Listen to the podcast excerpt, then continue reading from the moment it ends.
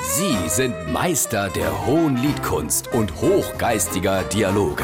Sie sind Langhals und Dickhop.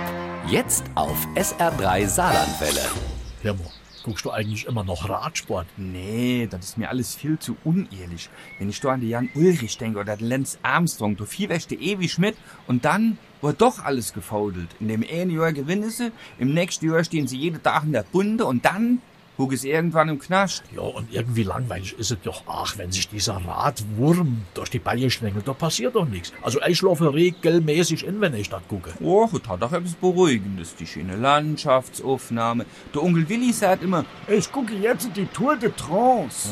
Aber im Grunde hast du recht. Diese Doping-Bescheißerei in den letzten Jahren, das macht irgendwann kein richtiger Spaß mehr. Genau wie früher die Hitparade. Die haben doch auch nur so gemacht, als ob. ja, stimmt, Bonnie M. Die haben gestratzt selber gesungen und einen Haufen Geld verdient. Die sollte sich doch allmo ein Beispiel an uns zwei holen. Wir singen noch alles selber. Und verdiene kein Stratz. Aber wir sind ehrlich. Und arm. Ist doch auch nicht richtig. Aber die Welt ist ungerecht. Die Woche haben sie doch schon immer so Franzos disqualifiziert. Wieso? Hat er gedopt? Nee. Hat er Gegner vom Fahrrad geschubst? Oh, wat? Hat er eine Abkerzung Wo geholt? denkst du hin? Oder hat er sich vielleicht von einem Zuschauer anschieben gelassen? Mit Nichten und Ja, Neffen. dann weiß ich aber auch nicht. es war alles viel schlimmer und eigentlich unfassbar dämlich. Was kann dann noch schlimmer sein als Doping im Radsport? Der hat in der ersten Albe-Etappe seinem Schworsee E-Bike benutzt.